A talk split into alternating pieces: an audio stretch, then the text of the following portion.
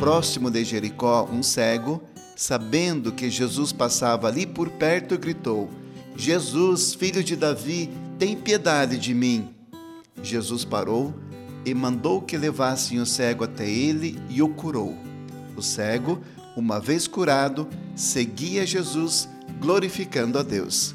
Como viver esse evangelho no dia de hoje? Imagine Jesus passando perto de você, em sua casa, nos seus afazeres. Você não está vendo, mas a presença de Deus em sua vida é uma realidade.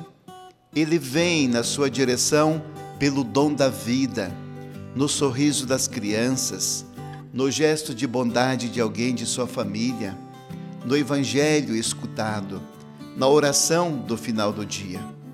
Pare por um instante e imagine de que forma você percebe ele vindo até você.